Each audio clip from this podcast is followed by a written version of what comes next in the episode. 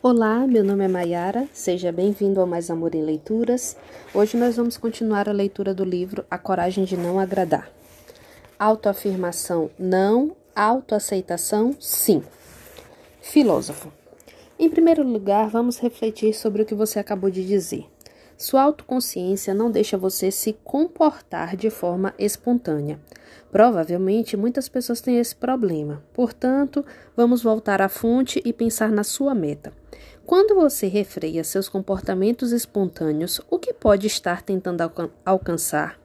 Jovem, o desejo genuíno de não ser motivo de piada, de não ser considerado um bobalhão.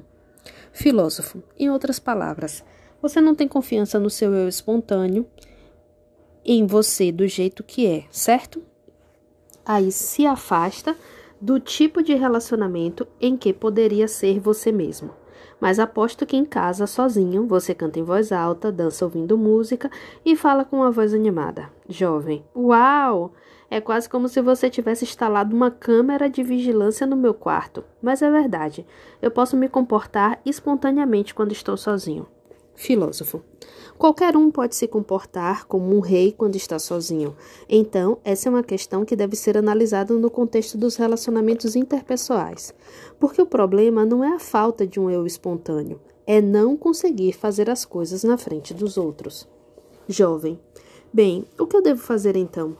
Filósofo.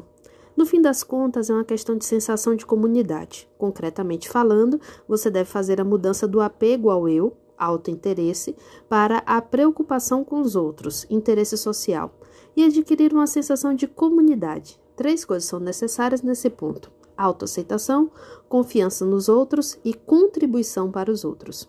Jovem interessante. Novas palavras-chave. A que se referem? Filósofo. Vamos começar com a autoaceitação. Na primeira noite em que você veio aqui, eu citei a afirmação de Adler: o importante não é aquilo com que nascemos, mas o uso que fazemos desse equipamento. Lembra? Sim, claro. Filósofo. Não podemos descartar o receptáculo que é o eu, nem substituí-lo, mas o importante é o uso que se faz desse equipamento. A pessoa muda a forma de encarar o eu, ou seja, muda a forma de usá-lo. Jovem, isso significa ser mais positivo e ter uma sensação mais forte de autoafirmação? Pensar em tudo de maneira mais positiva? Filósofo, não há necessidade de fazer um esforço especial para ser, ser positivo e se afirmar. Não é com a autoafirmação que estamos preocupados, mas com a autoaceitação. Jovem, não autoafirmação, mas autoaceitação? Filósofo, isso existe uma clara diferença. A autoafirmação é dar sugestões a si mesmo, do tipo sou capaz de fazer isso ou sou forte, mesmo quando algo está além da sua capacidade. Essa ideia pode provocar um complexo de superioridade e até ser considerado um estilo de vida na qual você mente para si mesmo.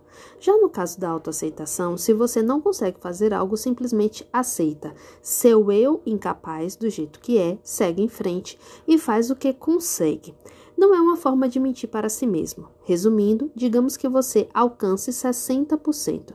Se você pensa, tive azar desta vez, meu verdadeiro eu faz 100%, isso é uma autoafirmação. Por outro lado, na autoaceitação, você pensa, como eu faço para me aproximar dos 100%? Jovem. Então, mesmo que você seja apenas 60%, não tem por que ser pessimista? Filósofo, claro que não, ninguém é perfeito. Você se lembra do que eu disse quando eu estava explicando a busca da superioridade? Que todas as pessoas estão nessa condição de querer melhorar? Invertendo as coisas, não existe uma pessoa que seja 100%. Todos devemos reconhecer isso. Hum, o que você está dizendo soa positivo em vários aspectos, mas também tem um tom negativo. Filósofo. Aqui eu uso o termo resigna res resignação afirmativa. Jovem, resignação afirmativa? Filósofo.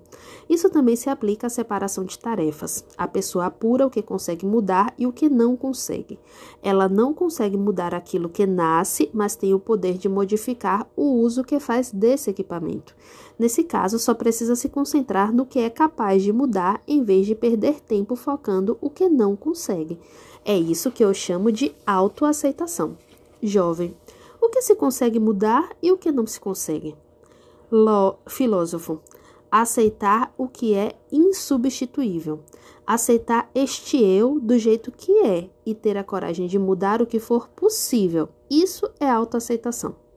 Jovem, isso me faz lembrar uma frase do escritor Kurt Vonnegut, Deus, conceda-me a serenidade para aceitar aquilo que não posso mudar, a coragem para mudar o que posso e a sabedoria para discernir entre ambos.